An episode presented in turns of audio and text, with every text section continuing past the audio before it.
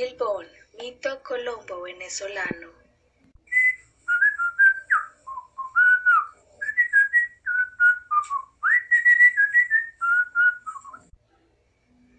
Cuenta la leyenda que hace mucho tiempo vivía por los llanos un joven que apodaban Silbón, porque se la pasaba silbando mientras caminaba.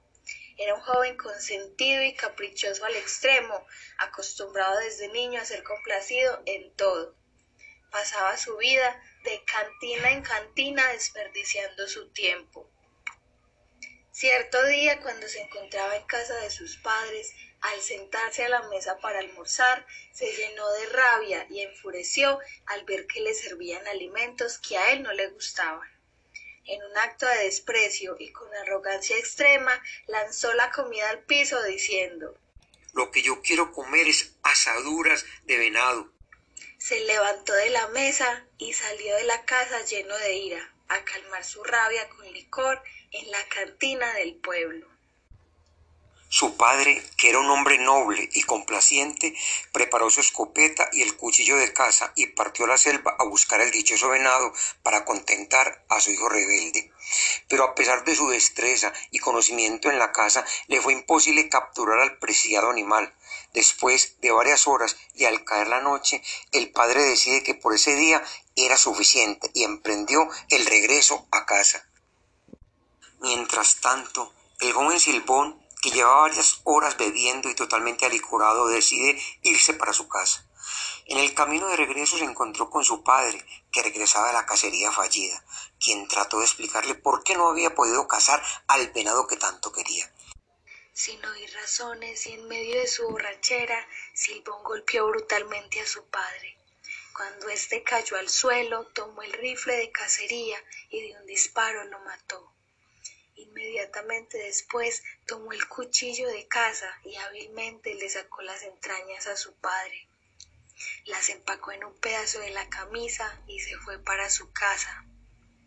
Al llegar a casa sus abuelos y hermanos lo recibieron y él le pasó las asaduras a la abuela, quien le preguntó de dónde las había sacado, a lo que él, sin ningún arrepentimiento, le contestó Son de mi padre.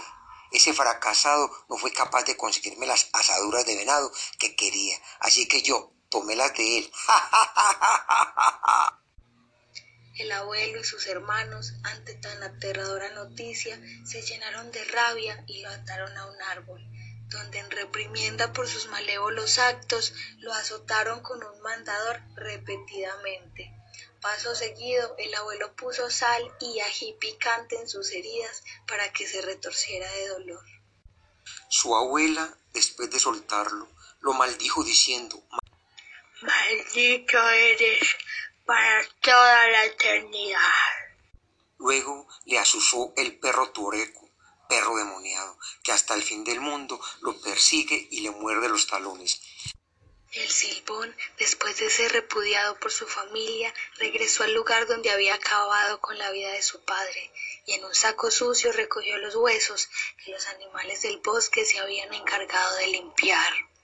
Los echó al hombro y se perdió para siempre en el bosque, seguido por el perro Tureco, para convertirse en leyenda.